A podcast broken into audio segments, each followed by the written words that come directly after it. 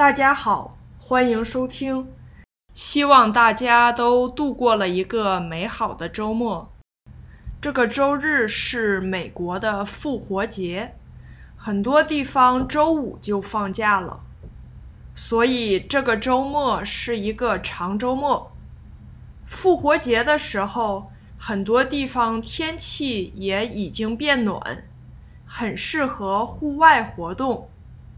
复活节的一个经典的活动就是捡彩蛋，很多家庭、社区、幼儿园都会组织小朋友一起捡彩蛋。老师和父母会把彩蛋藏在不同的地方，然后让孩子们提着小篮子去找。据说在复活节，谁找到的彩蛋更多？谁就会更幸运。说到复活节，那中国人过复活节吗？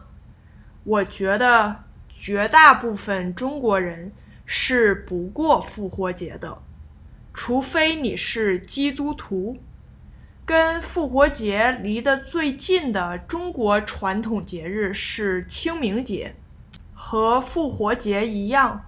清明节每年的时间也不同，复活节是每年春分月圆后的第一个星期天，清明节一般都是在四月五日前后，两个节日时间很近。二零二一年的清明节和复活节就碰巧在同一天，复活节和清明节。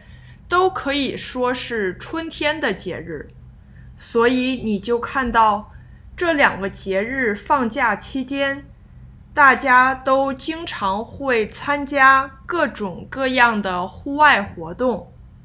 复活节有滚彩蛋、捡彩蛋的活动；清明节的时候，中国人也会出门游玩，亲近自然，享受春天。